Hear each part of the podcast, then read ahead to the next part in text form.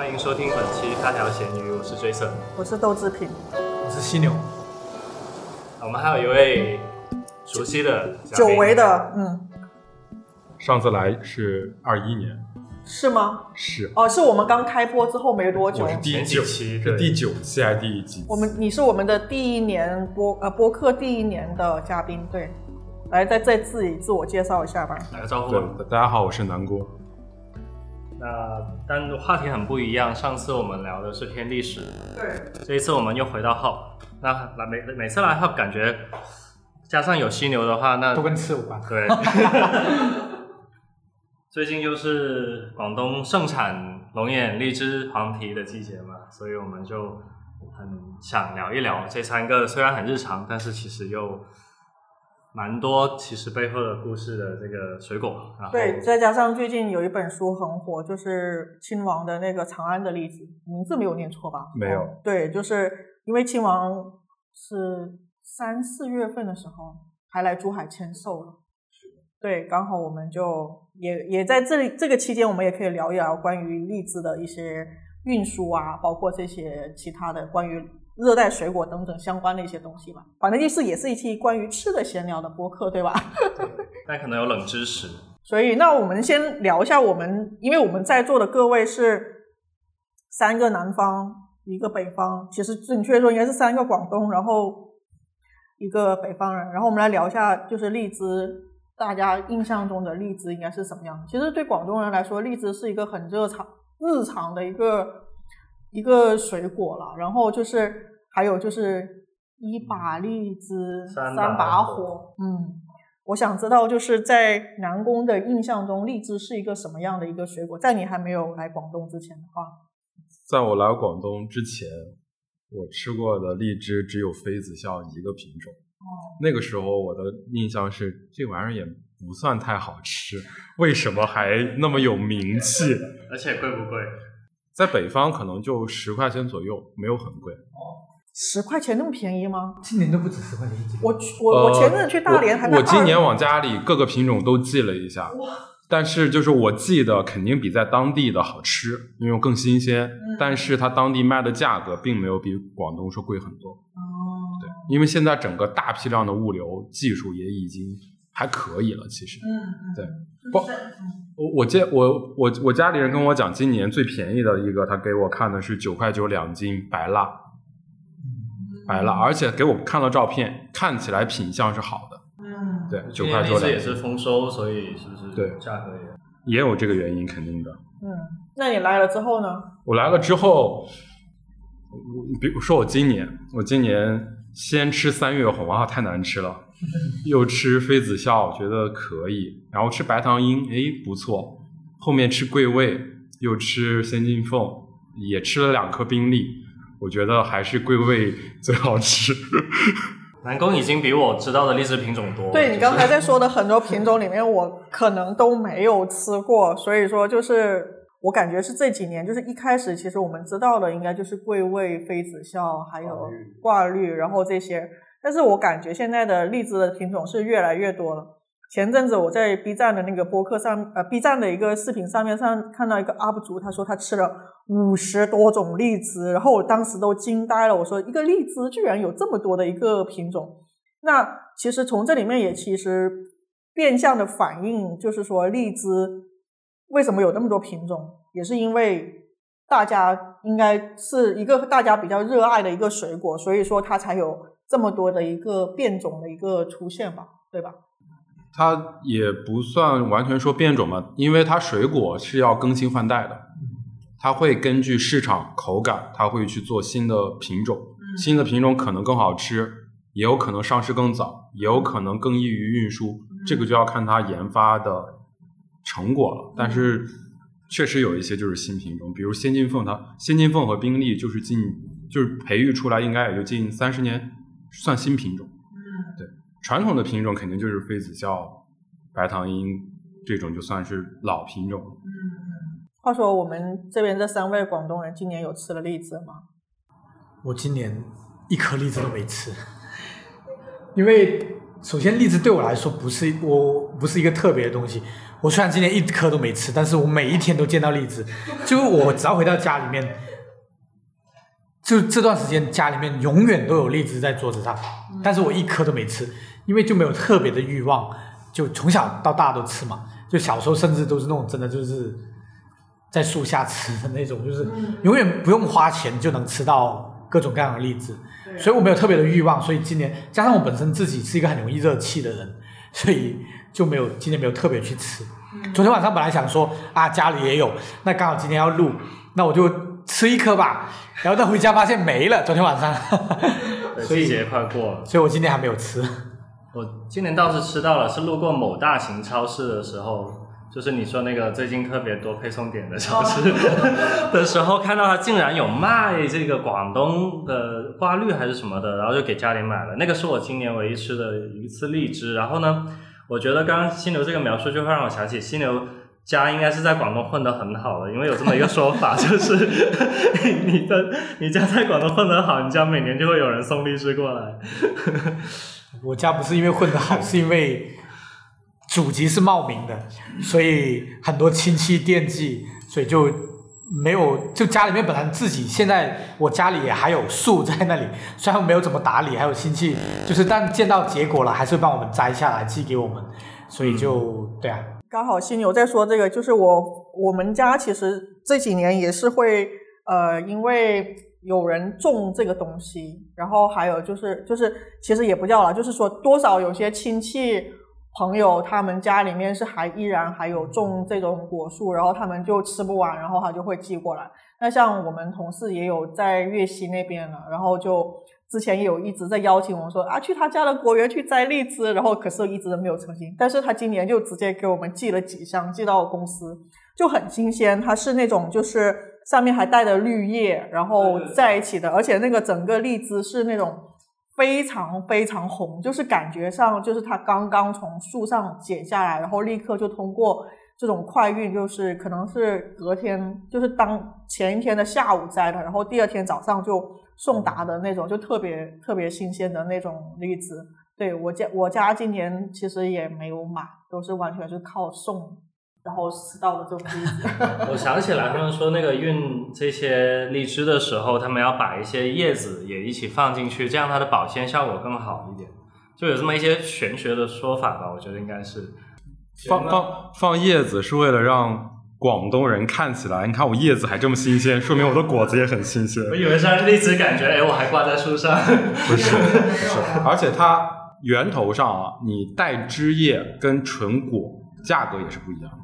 你是说在在批发的时候的总体的一，个价价格？实际上你零售环节应该价格也是不一样的。纯摘摘成一粒一粒的，肯定是要贵一点的。对，因为它含果量，就果肉量更更高嘛。我的理解里面就是加绿叶是因为运输它只是为了防撞，对，就是这样子。然后因为现在的话，其实如果你在网上买一些比较贵一点的那种，有一些电商平台或者说有一些呃直播间有一些媒体上卖，其实很多荔枝是不带枝叶的。因为带枝叶，首先它会重，第二就是其实确实没有必要。它反正运你有没有枝叶，如果你隔了两三天，它一样都不行的，还是不行。所以的话，其实都是隔天，所以它就、很多都是没有枝叶的。现在对，就是说到这个的话，就说到就是关于荔枝的这个新鲜程度。呃，就我还是顺着刚才我同事寄荔枝过来的那个事情，就是他那个当时寄过来的时候，就是那个荔枝整个是红的，可是过了有，因为给了一些同事，同事他没有吃完，然后放在了那个桌子上。第二天早上我再来看的时候，我就会发现那个荔枝实际上已经变黑了。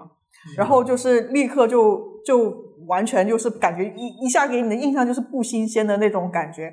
然后我就突然想起了就是杨贵妃爱吃荔枝这个事情。那包括我们刚才吃饭的时候也有闲聊，就是说为什么他会爱吃荔枝，而且呢，本身其实就运输条件来说，荔枝它一般是产在南方的一些城市嘛，主要是广东啊，然后福建，包括听说原来四川也是有种的，不知道现在四川还有没有还有广？西，有，还有广西，千万要提，不然大家要给别人说。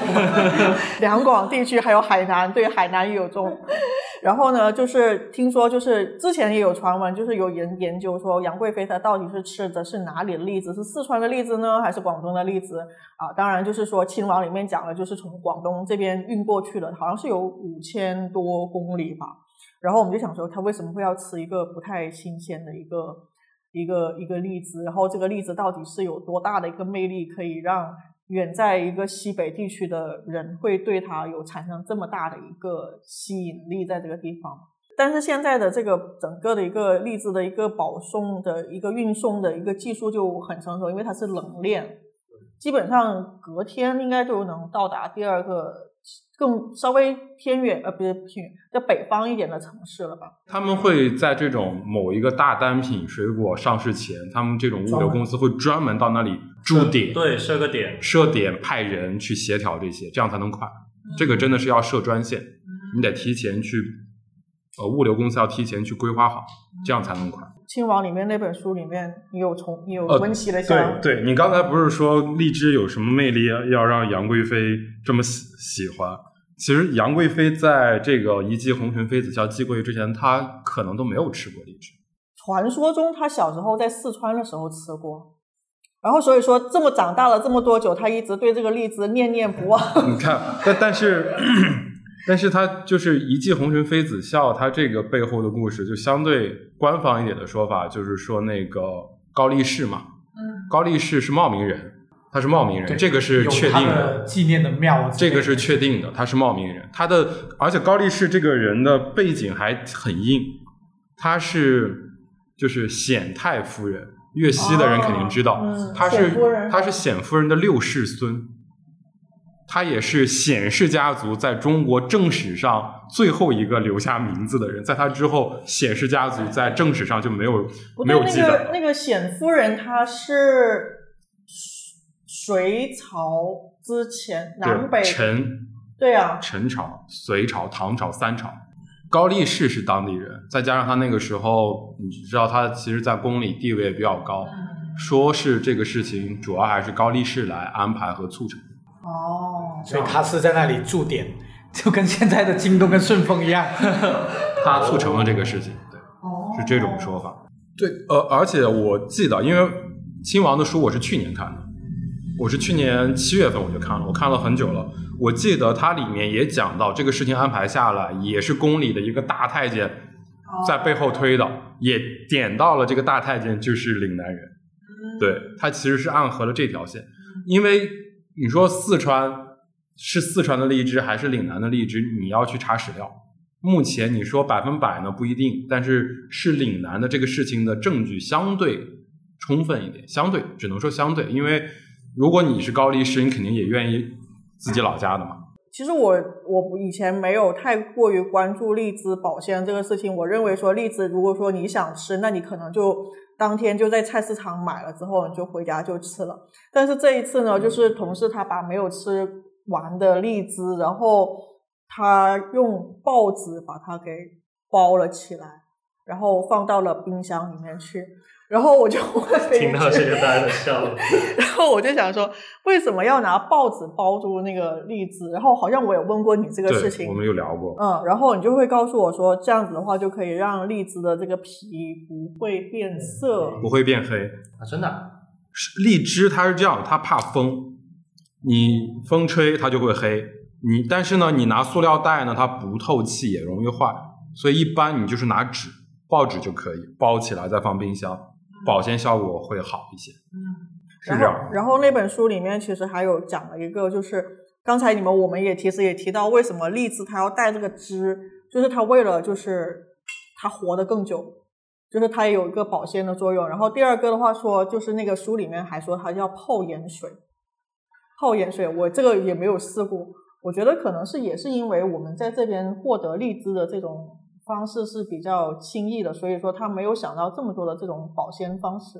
这个书里面他就讲说，那个主角他就分了四批队伍，然后用了不同的方式，就是走了不同的道，因为他有走水路，然后有走陆路，然后水路加陆路，然后从不同的方向出去。他其实是做了试验了，就是有带资，然后在里面还跟冰混合在一起，放进那个缸里面，然后储存，然后通过快马就是驿站的这种不停的换马，就是中间不停，然后最后我看了一下，因为它里面讲到了很多地方，其实都是以前的古代名字，但是呢，我发现就是基本上出了广东这个荔枝就挂了。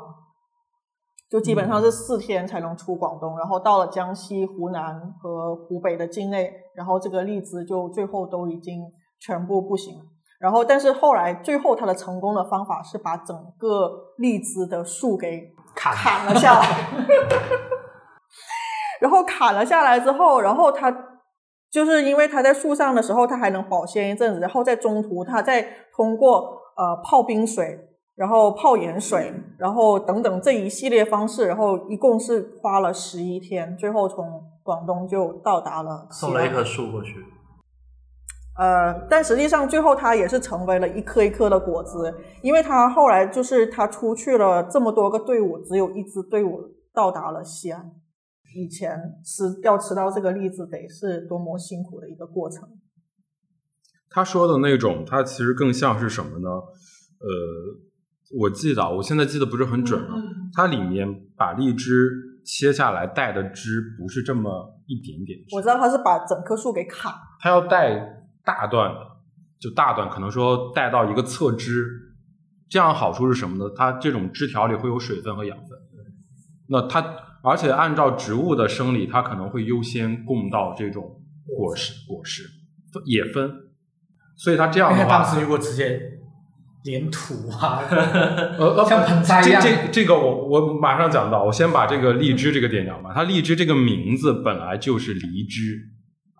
对，它最早是那个文献最早的文献记载是西汉司马相如的《上林赋》里面就讲到梨枝，就是说这种水果它一旦说离开枝，它很快可能就不好吃了，就坏掉了，这样就不宜保存。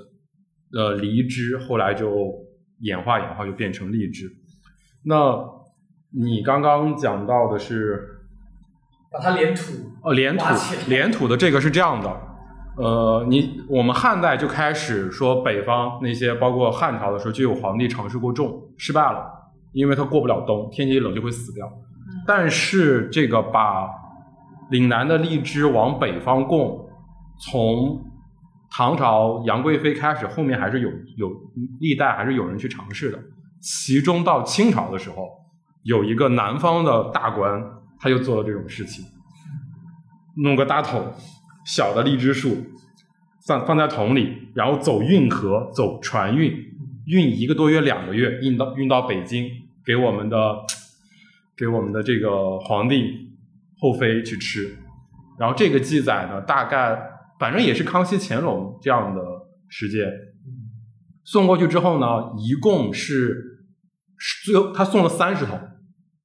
但是你要知道，这个一路往北，一路变冷，是不适应这个气候的，而且这种船运也很颠簸的。呃，最后到北京之后，一共收了一百零二颗荔枝。这这那就一百零二颗，你想，皇帝又是妈妈的，又是亲妈后妈的，老婆孩子一大堆，怎么分呢？太后分两颗，皇后剩下的就只能分一颗。你就想想我们。从技术上来说，我们现在是幸福很多，而且它那个荔枝肯定味道也不会多好吃，但是它吃到的荔枝新鲜度肯定是比杨贵妃的要好很多的，因为它是当时就从树上直接摘的，但味道肯定是差，因为树小，还有就是它那个一路的颠簸对它的成熟是不利的。荔枝是一定要高温暴晒，糖度才高，你这一路向北，温度越来越低，糖度也不会好。这就是关于荔枝成熟的，说从南古代从岭南把荔枝送到北方，送到都城的两个比较成功的案例，这个都是有历史记载的嘛。一个就是就是杨贵妃，一个就是这一笔了，就是带桶，就是你说的方法。对，刚刚讲到说太后分到两颗荔枝，我我突然想起来一个，我今年听到的最贵的荔枝，真的是按颗卖的。增城的那个什么百年老树那个挂绿，哦，拍卖的那个吗？两颗一百零八，这是真实的价格在卖的。然后它是用一个纸盒，一个可能像什么大小，可能就几个火柴盒加起来那么大的大小吧。然后里面放了两颗荔枝一百零八块。我当时听到的时候，我都觉得，就这个又提到刚刚我们呃吃饭的时候没有提到，就是说其实荔枝的好不好吃跟它的价格其实是没有必然联系的。嗯它有可能只是因为供需的数量的一个关系，嗯好不好吃？而且刚刚我们有提到，我我等下我们可以聊一下我们大家喜欢吃什么品种的荔枝。其实我觉得这个真的是很因人而异的，所以我觉得荔的荔枝的价格并不能像普通的一些水果一样作为一个好不好吃的一个参考。我觉得还是这，而且荔枝很神奇，而且包括刚刚我看到桌面上这个荔枝，我们的荔枝饮料，这个日本产的这个荔枝饮料的时候，它有英文名。让我觉得很神奇的事情就是荔枝，据应该我没有记错的话，应该是只有我们两广地区、福建，包括刚刚提到的四川，还有东南亚的，也也是少数的一些地区有。但是呢，你有没有发现它有英文名？而且你跟任何一个国家的人提荔枝，他是知道这个东西的。嗯所以刚刚也是都是一开始讲说北方的朋友对荔枝很狂热，或者说怎么样？是一有没有一种可能，也是因为刚刚我们聊到荔枝它很难保存、很难运送，所以它有一个很一种很高贵的形象在，或者说很神秘的感觉在，就是他吃不到啊，他就觉得荔枝这个东西很很特别。所以荔枝其实它虽然在生长的地区不广，但是其实它这个名字流传的地区是很广的。嗯。对啊，我觉得这个也是很神奇的一件事情。然后刚才犀牛说是问说大家喜欢吃的品种，我突然想起来一个事情，哎，刚才我们有说到糯米糍这个品种吗？没有，因为我没吃过，我没吃过糯米糍刚刚。讲了白兰糯糯米糍，糯米糍就是我听说过，但我没吃过。哦，糯米糍按理来说它应该属于早期跟妃子笑差不多同类，然后就是推广性比较大的一个一个品种吧。嗯，嗯荔枝有几个原生种嘛，就是包括刚刚提到的仙境凤是最近这几年比较新出火的一个品种，嗯然后它也是几有跟几种品种是有近亲的一个关系的。其实我小时候吃的最多的一个是刚刚讲到的一个桂味白辣，嗯然后还有糯米糍，还有一个最常最常吃到的产量比较大的就是呃叫黑叶，然后它就是先进凤是在有它的基础上进行的一些改进的一个一个地方，但是刚刚讲到仙进凤它这个名字的来源就是进凤嘛，那它是最近才有的这个品种，所以它大概率是一个营销的产品了。仙境凤是哪三个字啊？就是神神仙的仙，哦进就是进贡的进，凤就是凤品嘛。哦就进凤嘛，先进凤。哦但是在广州市有一条村叫进凤村，对，嗯所以所以它真的是一个营销的产品吗？不是营销吧，算是新品种吧。新品种水果，那肯定没有农产进凤过农产品一直都是历代啊，杂交之前用最传统的这种野生培育，就是我们我们是农耕文明，嗯农耕文明对于农作物，不管是水果还是说玉米啊、小麦这种，它都是一直在做新品种，对，所以它不叫营销，我觉得就是一个正常的、合理的一个新品种的研发，而且它不是转基因啊，它就是通过杂交这样的方式培育的新品种。但它肯定不是一个进贡上供的一个产品嘛，对吧？嗯，你说的上供是古代还是现代古？代，现代的话，这有什么上不上供的？所有品种都有都可以上供啊。就是你想啊，它每个领域它其实都会有一些很顶尖的产品，上供其实是一个比较呃老旧的说法。其实现在就像你说的嘛，两颗一百零八会有一些高端产品，高端礼盒装会有的，一定会有的。先进凤算算是一个还蛮高端的。那所以说，就是在你之前接触的这些果农里面，先进凤他们现在是怎么样的一个？你包括在推一些新品种的时候，他要怎么去说？粤西地区一定是归位，这样子的吗？一定是归位。对它，首先荔枝它不是说你这两年流行了我就种，它就能长出来的嘛。还有就是你要明白一个点，呃，对一个水果的热爱，很多时候还是要在离它不太远的区域，这几百公里才是最大的市场。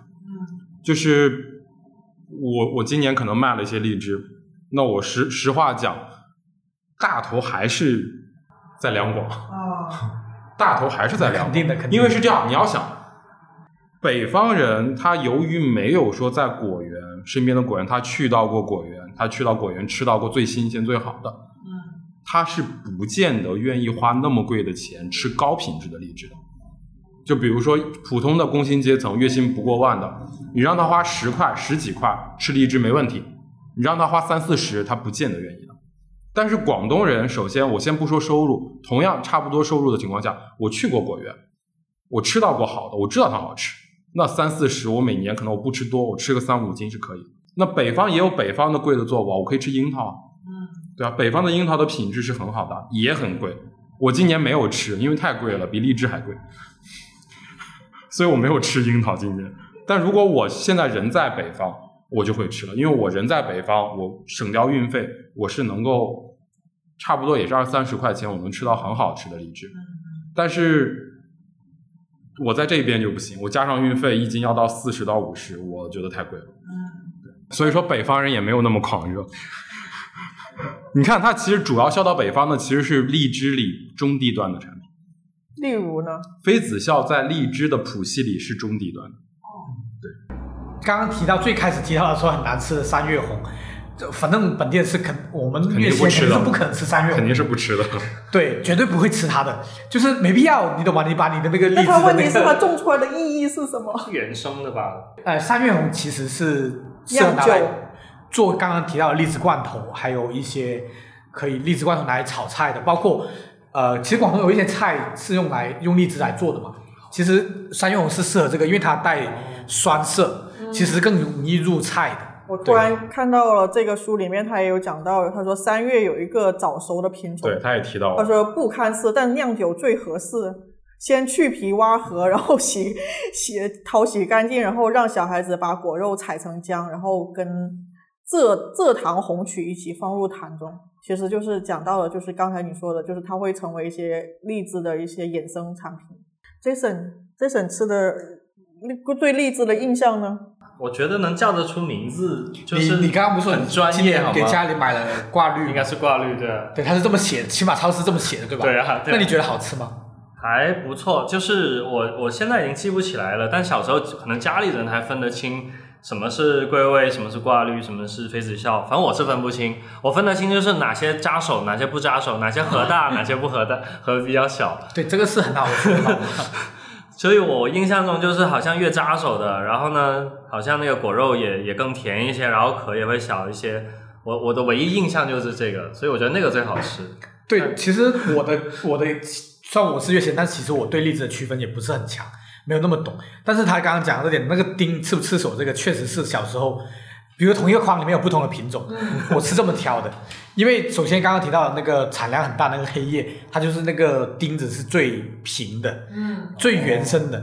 那刚刚提到的像挂绿、妃子笑，妃子笑是相对呃小颗一点，然后没有那么比较刺手一点。刚刚提到的桂味也比较刺手了。还有一个品种刚刚没有提到的叫鸡心粒，比较对它大颗一点。它甚至不是一个常规的形状的荔枝，有点像鸡心嘛，就是那个它是有点椭圆形，下面是尖的那样子哦。我有在视频仙看到金凤也有一点这种形状，但是更大颗、更饱满一点。嗯对。我我自己其实我挺喜欢吃糯米糍跟白辣的，对白辣，但是它的那个核的大小就不稳定。但是其实据我所知，没有哪一个品种的荔枝可以做到百分之一百核小，它还是会有，会有壳。只是几率的，就是数量有多少的。现在比较高端的荔枝啊，你包括宾利、呃仙金凤 这种，它还有一种叫无核荔枝，这也是人工培养。我刚刚有提到，对，它就是核很小，它这个品种是可以做到几乎都是小核。但实际上我去过果园，我这么说吧，就是先进凤的核也小，桂味的核也小，对，它卖的也贵。另其中有一个成本是这样的，他们采摘下来之后会分级，他们可以通过形状来判断核大小，所以它会分级，所以品级好的就会卖的贵。它是这样的，尤其像仙金凤，我就因为我今年去了仙金凤的果园，他会跟他跟我讲的是，你要挑那种屁股尖的，嗯，这个是他们头茶花的结的果，那这个的核就比较小，那这个就是一级果，就是这个就能卖的贵，卖到几十块。然后有那种比较圆的，但是也很红哦，比较圆的是第二茬的花的果，就这个就算是次果了，它核就会比较大，就会卖的便宜点。嗯。我们要延展一下其他的一些水果吗？黄皮今天吃到好吃的吗？你刚开始不是跟我聊说说黄皮吗？嗯，黄皮我在北方没见过，没吃过。我来，我刚来广东的前两年，我有在街边看到过卖，然后有些广东人本地人说好吃，我试过两次，两次给我的感受都是，这种东西烂在地里就好了。你不是吃到不好吃的？我觉得我这两年做农业了之后，我也有吃，怎么说呢？就是我确实有吃到过，我觉得还挺甜的，但那个甜让我觉得随便换种水果对是普普通通的甜，平平凡凡的甜。对啊，它只是没有，它只是没有酸的，太太过分，太难吃而已。对，但是其实水果它不但只是酸甜来区分，我觉得黄皮它更适合做果酱，它适合做鲜加工。它如果作为鲜果，它毫无优势可言。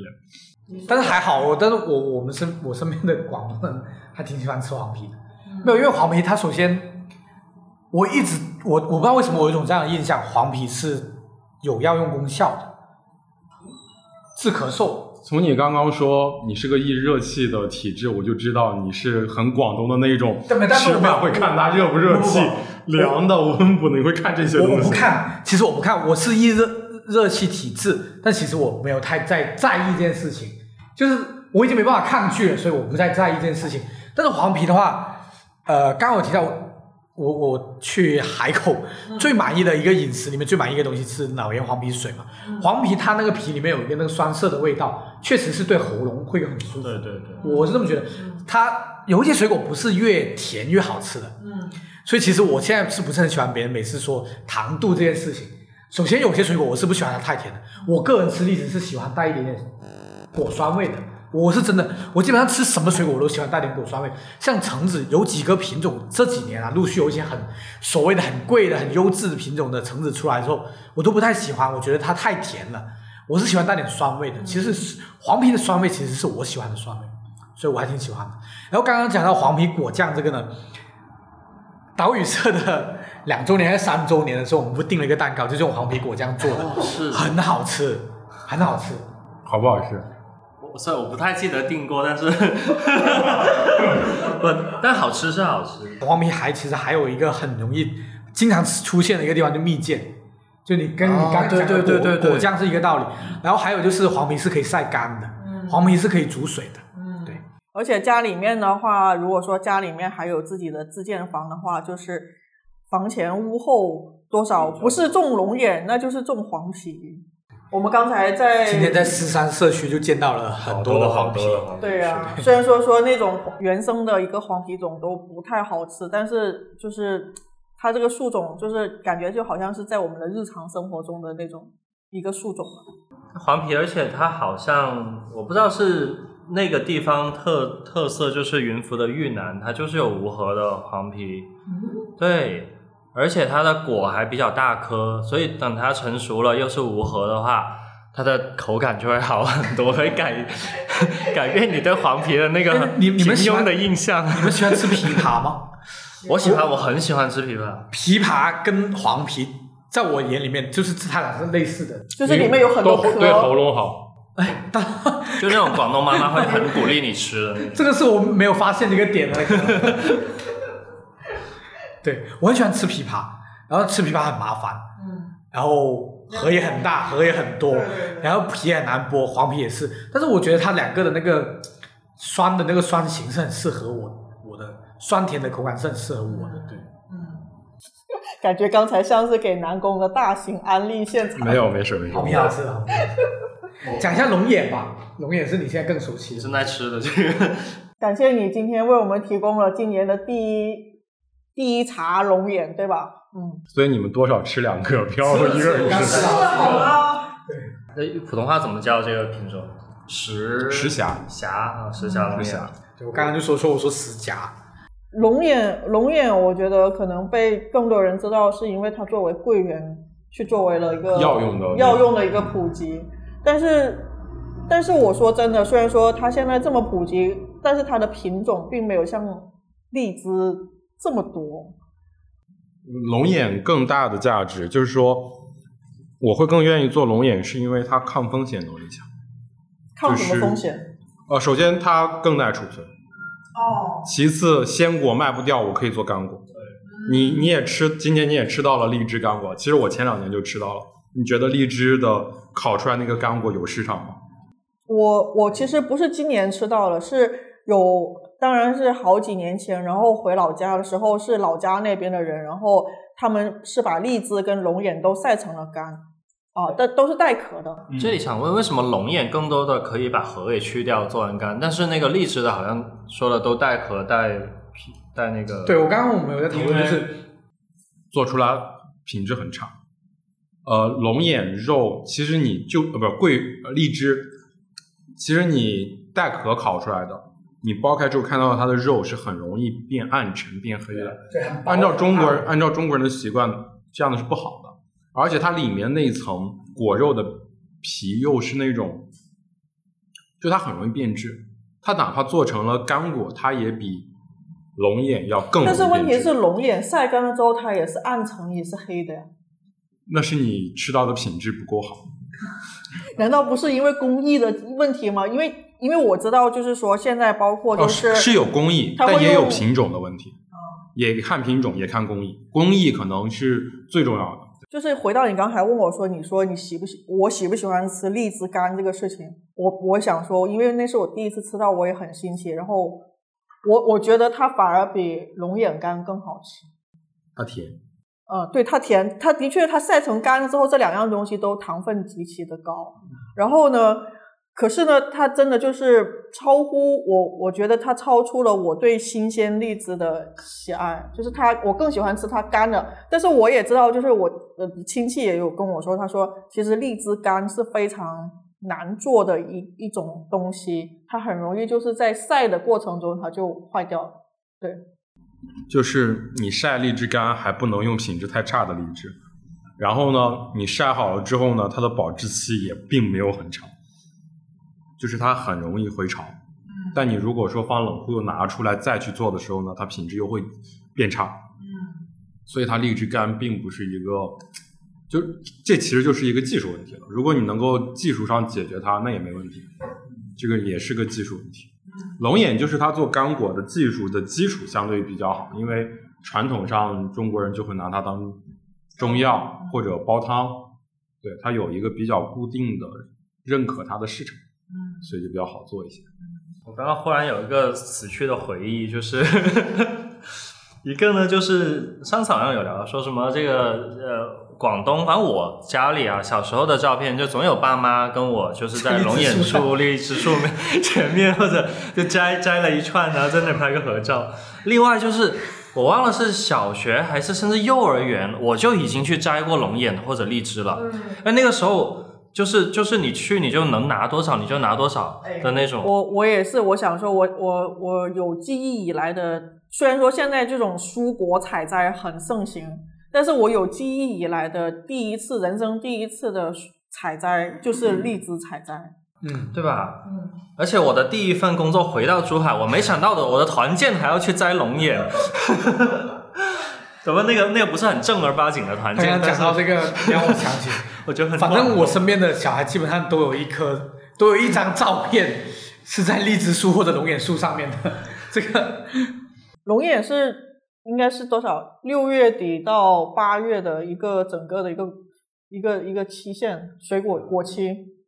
差不多，因为现在就有了嘛，它能持续到差不多两个月。所以要给我们分享一下你马上要开始的龙眼季吗？荔枝季搞得我很疲惫，我现在就想龙眼季偷偷懒。不是你那种疲惫是什么？来自于什么样的一个疲惫呢？工作量很大，今年。这是你第一次参加吗？呃，今年算是正式的去，今年从事了一家荔枝的销售相关的工作，对。然后就因为有一些，就相当于赶上了好时候嘛，所以今年荔枝其实是不太愁卖的。那你其实龙眼跟荔枝都是一前一后嘛，嗯，听起来你可以用完全的套路去销售啊，你们会不会有些不同？这两个东西的市场完全不一样。不至于完全不一样吧？你这广，你都是两广的人对吧？那个荔枝是一个在无论哪里的人的眼里，它是一个百分之百，它是个水果。啊龙眼不是，啊，你觉得有多少人会把龙眼当成一个水果？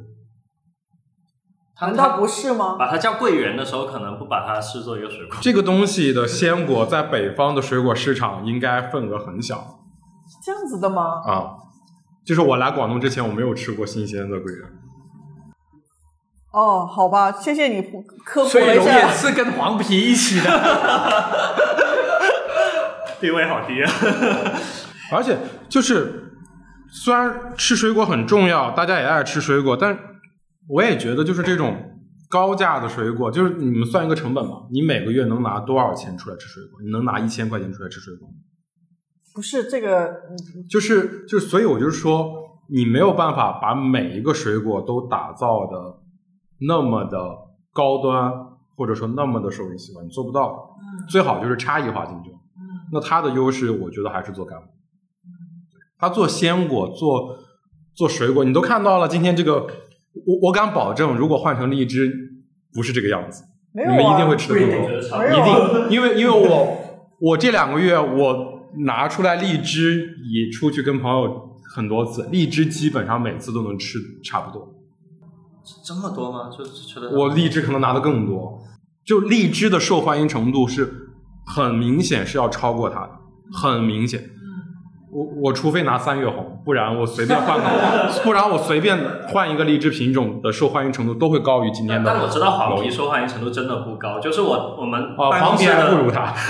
我们办公室的水果，我就是发现黄皮是吃了三天都没吃完的，其他都是两天左右就解决了。那所以呢？我们办公室也是啊，我们办公室水果只有桂味是可以吃完的，剩下的白糖樱、妃子笑、龙眼都吃不掉，只有桂味是吃完了。是吗？这是这么奇怪的一个鄙视链吗？不不，这这是个很现实的，这是个很现实的市场接受度的一个别区别。我要为龙眼证明，我要推荐一个龙眼的产品，很好吃的。Jason 经常去澳门可以吃，澳门信香园有一款糖水，就马蹄沙马蹄呃呃不龙眼马蹄沙，很贵，但是很划算。你吃了你就会发现，但它用的是泰国的龙眼，很大颗的龙眼肉，超好吃。我我一开始以为只是因为马蹄沙好吃，跟龙眼没有关系。后来我我也试了，没有龙加龙眼的，确实差很多，但是真的很贵，一碗糖水可能要卖六十多。哎，你说但是很好吃，我每次吃完都觉得哇，哎这个钱花了。你如果说到糖水，我觉得黄皮也非常好。没有吃过黄皮我刚刚说的那些啊，其实仅限于鲜果，我知道，我知道，我知道。哎对，我要为它每个水证明一下，它每个水果都有自己的优势。我刚刚说的那个糖水，那个它里面加的是鲜果，龙眼的鲜果。但它不是作为鲜果来吃，它是作为糖水来，这就完全不一样。你做食品的应该很清楚，这就完全不是一这个糖水，这就已经不是一回事了。基本一年四季都有，这一点我很不不，那个澳门新香园，我问过他，他用的是泰国龙眼了，呃，跟我们的季节不一样，他都有的，他都有的。对，我就觉得龙眼是我很多时候就是在水果摊上面，哎，怎么这个时候有龙眼？过了三个月，怎么还有龙眼？所以我就发现，有可能它有一些就是不同季节、不同地方，它又把它运过来。但是荔枝不行，荔枝就只有在这个时候才能吃到。但我我我从小的印象是我妈是，比如说荔枝拿出来了，她不会说吃，你们快点，就是小就小时候说你吃点荔枝，什么什么，她只会在你吃荔枝的时候说别吃那么多荔枝。对但是龙眼就不会了，龙眼我妈就会说鼓励你拿了回来了，她说龙眼多吃点，就是就是你懂吗？从妈妈的话里面就知道龙眼是好东西。对，反正我的印象是这样子，但是我们还是会把荔枝拿回来，因为没办法，量太多了，所以还是，但是他他就从小就教我们说荔枝不能吃太多，然后，但是龙眼的话，呃，只有在你吃的真的很多的时候，他才会说，然后吃太多了就不想吃饭嘛，就就这个这个意思，所以我我其实我对龙眼还还是有好感，但是它真的太甜了，太甜的东西就我个人就吃不了特别多，刚才忘记问你了，就是今年荔枝跟龙眼是产量是有比往年多吗？因为我在珠海这边的路上看到那个芒果树，还有就是在一些其他的就是龙眼树上面，我看到今年那个爆花爆的很厉害。也不是说比往年多，它很多水果它有大小年，今年产量低，可能明年产量会高。产量高了之后，它今年很多养分可能就结果用掉了，第二年可能养分会差一些，产量会低。还有就是一个气候原因，如果今年台风或者说在它开花挂果的时候来，突然来，突然温度急降，花都落，那肯定对这个就会有影响。今年算是大年，今年荔枝的产量比去年起码翻一倍。我以前觉得高州荔枝有，就本来茂名荔枝很有名，但整个茂名最有名的是高州。然后高州荔枝有名这个事情，我本来不理解，后来我上个月有一次是这样，我去化州，化州也有很多荔枝。然后呢，我们就想在化州的市场上看一下，说化州本地的荔枝跟高州的有什么区别。我们找了十几个化州的水果市场，所有人都坚持自己卖的是高州荔枝。那说到这个事情，就是高州的龙眼也很出名。那为什么高州的种这个东西的，就是品质能这么好？你有研究过吗？你说什么品质？就是它能种出来的这个品种，它会比就是像你刚才说的，化州它自己也有这种荔枝，那为什么就是它一定要卖高州的？我指的就是这种地域之间的这种品种的一种差别。它基础好，它种这个的历史更久，所以它的历史的技术的积淀，它整个行业各个环节的这种积淀，它都条件对对，名声在外。而且高州的这种荔枝的老树是非常多的，就是三百年以上的应该有几千棵，几千棵，对，反正肯定上千棵，光我知道的那几个镇加起来肯定就上千棵。嗯，它很多选种、育种、杂交，它都是要从老树上面去取。它那里的原始的老种的资源也很丰富，所以它后面的这种新品种培育啊，尤其是像果园管理，这个要技术的，它都比较成熟。原产地标识吗？当然有啊，高州的荔枝、龙眼，它都有这种地理标嘛。我之前也是，我之前也受简单的了解之后，我才很震惊，就是他们。我当时，我我应该是当时了解的是龙眼的，就是就是比如说它的那个种，它在这个镇区，它如果想要外流到外面去的时候，不是你自己可以决定的，你要当地的相关部门批准你，你才可以，就是类似这种我来这里捡个枝回去育种啊、嫁接什么之类的那些。但这个可能讲的有点夸张，但是我觉得他们还是想要保护一些当地的一些。一些一些东西，呃，我我举例说储粮，因为储粮是高中那边发源然后散布，就是我们今天吃的这个，不是这个，这个是石峡嘛？哦，储粮储粮跟石峡的区别是这样，储粮更大，然后它的果肉也更厚，吃起来口感要脆一些，但它的甜度要比石峡要差一些，嗯，更清爽。对，但是但是你另一方面来说，它果肉大，果大肉厚。吃起来清爽，其实它更接近水果，它更适合即食。所以储粮是更多的就是做鲜果，石峡是做干果，对它更适合深加工。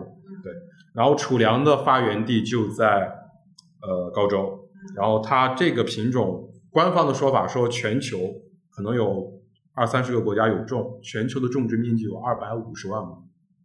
那你你那你猜一下这个品种的历史有多久？这个品种的历史，就储粮这个龙眼这个品种有多久？有百年，一百年以上吗？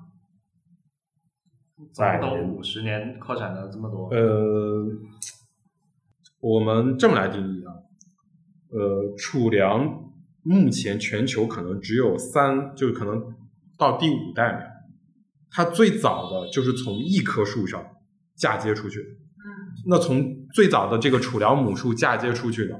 这就是二代苗，哦不，这个叫一代苗，然后从一代苗再嫁接就二代苗，这样到现在可能也就到五代六代。那最这个储粮的这个最早的母树呢，就在高州，这个母树也就一百多年的寿命。这个母树就是建国前的时候，可能有一个农户在山上发现的野生品种，他觉得这个树的品相好，跟反正移回家里，就移到了村里，这么过来，然后就这样一代一代去。繁殖出去，历史没有很久，一百多年，这算什么。我感觉龙眼的种植应该是很很久了，但是就是没有想到现在流通的这个品种居然只有这么短的一个历史在这里。那那那其实桂荔枝会好很多，荔枝我们常吃的品种里还有几个是老品种，几百年、上千年的老品种。你像黑夜，黑夜这个品种肯定是两千年左右应该是有的，因为。当地是有超过一千年的黑夜古树的，白糖樱六七百年的古树，当地也很多。呃，桂味也有老树，桂味也是有很老的，但但那种很老的桂味跟现在桂味吃起来差别还挺大。呃，黑叶的老树反而很好吃，黑叶这个品种反而就是老的，很明显比新的要好吃很多。白糖樱也是老树的要好，那你看这些还是比较流通品，还比较老。那龙眼可能就情况就不太一样，龙眼的品种也没有那么多，它不做鲜果。我想知道这种荔枝还有这种上千年、上百年的这种老树啊，那因为其实我之前有听说过这种老树啊，它经因为时代久了之后，它并不一定每一年都在开花结果。就我不知道荔枝它的这个还怎么样，然后我还想知道这些上百年、上千年的这荔枝树的这些果汁，它在贩卖的时候，它是怎么样去正常的流通呢？还是它作为一种特殊的包装？我的了我的了解告诉你，就是这个古树的荔枝都是要预定的，就是你你认购认购的，今年是这样的，它它是归在一个村子的一个名下，还是归在一个农户的一个名下？它是这样。看具体的树了。增城那边有一些树是不可能个人拥有的，嗯就是它已经它很老很老很老了。嗯然后有一些，但是有一些是你本人种的老树，那也没人会去动你的嘛。嗯对我我刚刚提到这个，我想聊一个，就是相对于无核的荔枝或者龙眼，那你看荔枝跟龙眼都有一个很明显的特点，不是越大越好吃，反而大的不好吃。那为什么要去研究无核荔枝？你干嘛不研究一个像苹果一样大的龙眼，或者龙眼一样大的不呃苹果一样大的荔枝？这样子不是？你看龙眼如果变大了，它就水果化了，是不是、啊？为什么不去研究这个方向呢？要去做无核？我觉得有，呃，海南有做一个叫荔王，对不好吃啊。不不，你觉得不好吃，但我北方的朋友觉得好吃，它有市场，而且它那个东西卖的并没有很差。在我们老家那里有一个品种，但它不叫这个名字啊，我不我不确定它叫哪个哪个名字，可能就是力王吧。然后呢，大家都叫它叫什么？叫钉死狗。钉死狗，对，就是你 你见到狗，你丢过去砸狗都能把它砸死那种。这种栗子在我们那里是没有人会吃的，就是宁愿让它烂在地里面，就真的让它就摘下来，你就随便放在那里，干嘛也好，连连晒果干都不会选它，就是这样子，你知道吗？很大颗，我见过，真的没有我的拳头这么大，但是有我拳头一半这么大的那种。那就很那就跟基本跟力王一样的。对，没人吃，不好吃，真的不好我觉得。这个是个迷思，就是就是市场是千奇百怪，人总爱追求这种，有很多人会不追求，是它猎确实也奇的。不好吃。不，你看那个，我想起来，就小时候还有另一张经典合照，就是在农科中心、农科所，南瓜，南瓜，广珠海人的 大南瓜是吗？对，就是你小时候你那么小个人，初中、高中小学的，就没有人没有去看过这个南瓜。你那么小个人，那个南瓜比你大的多得多得多，呃，它当然它它有迭代，最大的那个的话，可能就好像我记得它写的是直径八米。这么大？对啊，对啊，我本来想到两三米，差不多八米。对夸。张但迭代它不是不是一直我们看都是那个八米那一个，也有长的，很长的，可能比这个桌子两个桌子这么对长。但圆的也巨大，所以你想，就是可能真的就有人专门就爱研究这种，就是它，因为你抢第一最大这种是个很好的噱头，就算不一定要卖，但它是个很好的宣传。不过我觉得有没有可能就是他当时最开始的想法是有没有可能变大了会更好吃，就是还是这么好吃。很难但后来对，就是后来就是可能有过这个阶段嘛，比如说南瓜要做大，荔枝要做大，什么都要做大。后来发现大这个方向是可能你要把它做的那么更大，还是这么好吃，是很难的。所以它干脆去研究一样大的另外一个品种，更好吃的，会来的更容易。对而且有可能经历过这个阶段，有可能。它可能就观赏性更强，或者说对吧？对就可以发展另外的。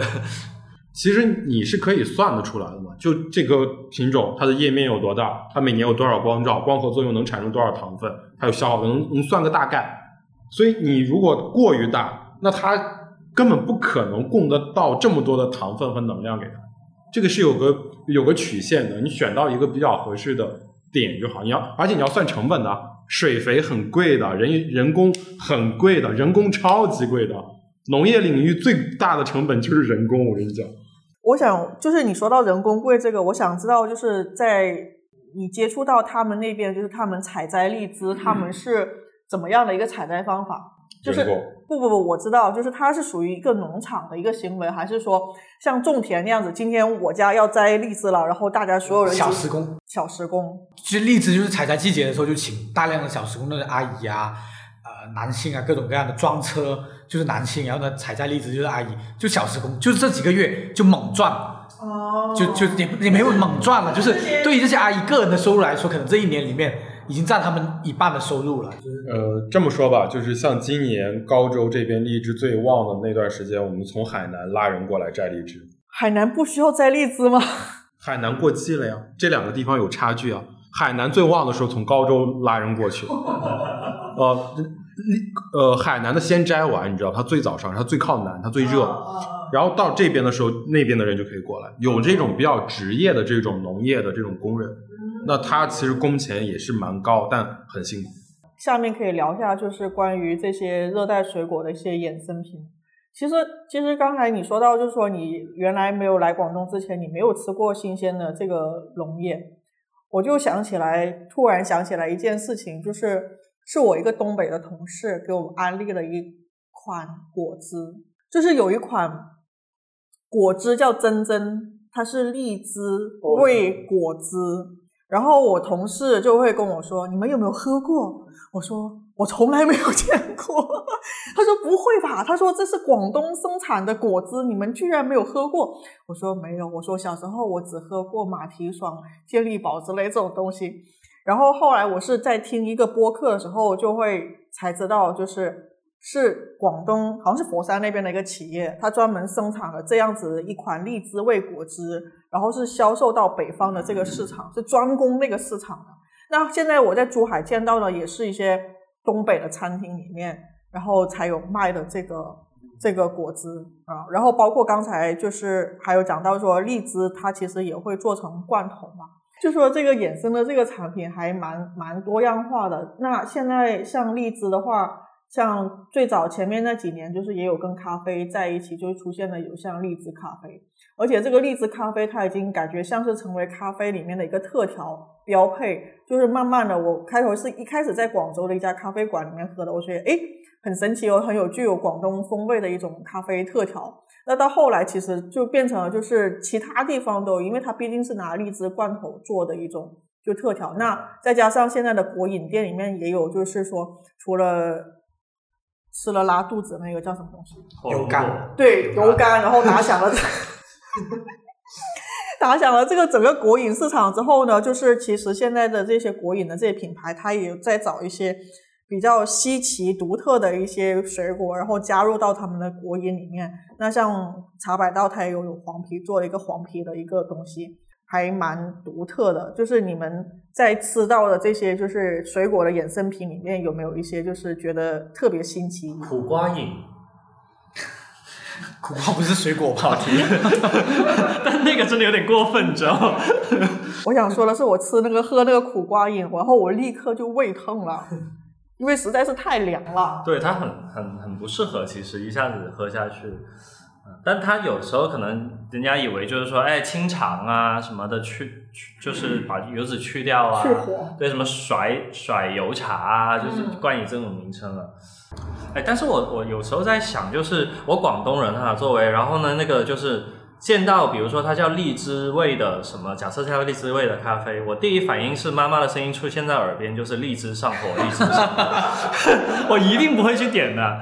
但是呢，可能对于北方的，或者说没有真的吃了太多荔枝的，他们可能会觉得，诶，这个可能是甜甜的，哎呀，有荔枝风味的，嗯他们会想试一下。嗯，我觉得这个东西可能南北差异会 不会，这样子。我觉得愿意这种尝试的，可能本地这边人会就广南方人会多一点，南方人会多一点。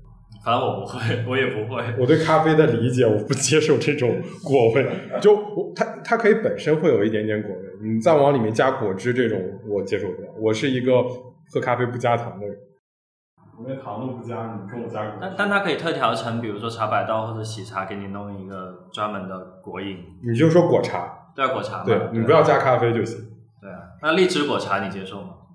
没喝过，但我应该能接受吧。哦，呃，广东有有有一款出名的红茶，就是荔枝红茶。嗯，对在里面清哎清是清远吗？忘了品牌了。哦，英德英德，对对，在淘宝可以搜得到，它是一个大厂来的，然后它里面是加了荔枝的果肉去发酵吧。做，跟那个茶叶不知道烘干还是怎么样。我其实有一阵子很沉迷这个荔枝红茶，因为呢，它是它不是那种我们见到的那种大片茶叶，它是茶碎来的。然后呢，因此来说的话，它很适合做成奶茶，或者是加糖的红茶的那种喝法。所以我每一次那时候我之之前沉迷的话，就是我喜欢在里面加糖一起喝。它是做成茶包吗？还是就是茶？不是，就是灌茶，但是那个茶是碎片型的，它是茶碎来的。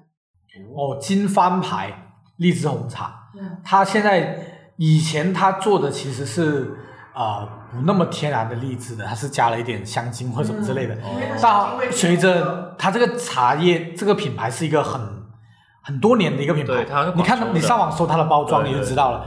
然后它现在包括它银河时代，它出了一些冷泡的荔枝茶各方面，它里面就是加了一些冻干的荔枝果肉啊各方面进去。我有试过，其实没有特别差哎。嗯 就是比比我想象中的要好一点，就是还还是喝起来还是挺挺有意思的。就是它不是那种不干净的茶，它只是用的是，而且它茶叶用的也是真正的茶叶。对，嗯，嗯，可能荔枝现在就是做果饮的还多。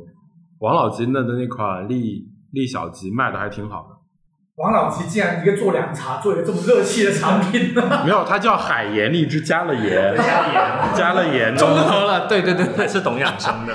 跟这个是一样的。它还是给广东人一个交代的。是他没有被开除广东籍。荔枝菌你们有吃过吗？我好像听过，哎，你好像讲过哎，荔枝菌对菌菌子，长就是在下面的蘑菇嘛对对对没有，对，这个也是我觉得很神奇，我没有去细了解，就是呃，荔枝菌好像在广州地附近地区的那个荔枝树下面更容易产菌，很少听说有粤西的荔枝园里面采摘荔枝菌，这也是我很好奇的点，因为采荔枝菌它也是要在太阳出来之前。对啊，它它要下过雨它吧？很神奇，就是哦，对，就是比如说你最近下过雨的，你它会看日期去采，就是太阳出来之前采的菌，它可能值一百多块钱一斤，嗯，但是呢，太阳出来之后你采的，它可能就只值三四十一斤。对我吃过，确实是好吃的东西，但是呃，没必要特地花那么贵的钱。枝味吗？没有荔枝味，跟荔枝没有关系。好不好吃？什么味道？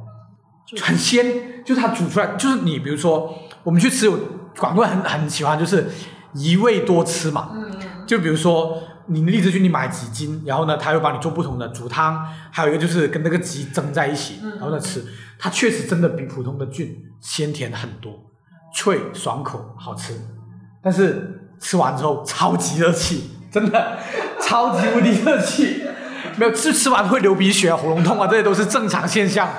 那就是补好东西，对，是所以是贵嘛。广东人肯定是挑补的东西吃。我我觉得你自己想想，你都多少年没有流过鼻血了？我我觉得真的是因为你知道上火这件事情，这个东西才会上火。就像云南人，没有没有，它的荔枝菌这个我就不一定觉得它是上火了，有可能是某种化学物质或者说某种之类的。其实菌菌的生生长，它其实是要吸收它周边的一些，呃，他们叫营养的东西吧，然后它才能长出菌嘛。所以它可能吸收了，就是因为传说中哦，松茸它是要在六十年以上的松树，松树下面，而且是在松针覆盖的下面厚厚的一层的下面才长出了松茸才是好松的。那所以说，就是你说荔枝菌，那它肯定也是要有一定的这样子的一个条件，它才能形成。然后它吸收的就是那个荔枝的一些某些营养我想。到 的就是，你看普普通通的一个菌长在云南，它就就被云南人各种做法去吃了，然后长到了广东，就被广东人说啊你好热气。你看荔枝的衍生有多少？它下面长的蘑菇好吃。然后他们摘荔枝的时候，往往都会因为要修剪树形，他们会砍掉很多荔枝。这些枝，尤其粗的叫荔枝木嘛，就可以拿来有做烧腊的，有有做鸡的。这个我有跟做多志云讨论过。荔枝木烧腊它不是特别好吃，只是因为它烟少。就是荔枝木其实没有这个迷信，我已经打破了。我作为一个广东人，第一个打破这个迷信，它就是因为荔枝在广东，荔枝木在广东地区很便宜，很多多多，对然后合适嘛？对，还有它烟少，就相对其他的广东多的木来说烟少，所以它不是因为味道特别好吃。对你用什么备长炭，你有钱的话，它一样烧出来的叉烧也很好吃。所以荔枝还有其他宝吗？就你发现的，高州人民还有最近还有什么其他的我们不知道的一些？荔枝的我倒不知道，但是龙眼的还有一个。我前段时间有一个养乌龟的朋友，让我给他剪一点龙眼的叶子给他，他说可以给乌龟就放到水里，说有消炎的作用。他说他的乌龟有皮肤病，可以这样去处理民。间偏方法有可能是就像用柚子叶煲水洗澡嘛，广东人。话说你要来跟我们讲一讲，你种完水果之后，跟你没有种水果之前对这个东西有什么改观吗？不一样的想想法吗？人都是由俭入奢易，由奢入俭难。你我说的是种水果，没有跟你说是种品种的问题，好吗？那最大的感官就是我对这个东西了解了之后，我会越来越挑。这也是为什么那些东西能卖的贵，就是你在这样的一个环境里，你受熏陶之后，你你会对这个东西的要求越来越高。对，每其实吃饭干嘛都一样。如果你能够在相同的差不多的成本下能吃到更好的，你会越来越挑，你会把自己对这这个领域的要求越来越高。那你说你不种水果之后怎么办呢？戒掉，戒掉它，太贵的不行。是荔枝贵的真的太贵了，现金凤、宾利这种太贵了，我不愿意。其实我觉得不一定非得要追求这种太贵的一个东西吧，就好像之前有人说喝茶喝咖啡也要要喝跪下还是喝什么冰岛之类的，但是我觉得口粮茶还是或者口粮咖啡还是有一种这个选择的。难道说就是在你的呃选择当中，就是荔枝跟龙眼里面没有没有口粮口粮荔枝这种说法？所以我刚刚为什么说我选择贵味？贵味是它的就是我我现在就会很口粮荔我会很明确的给自己一个暗示，就是荔枝对我来说就到贵味了，剩下的太贵了，剩下的我不不可能，我也不愿意当当成一个说能吃比较多吃的，可能尝一尝就好了。对。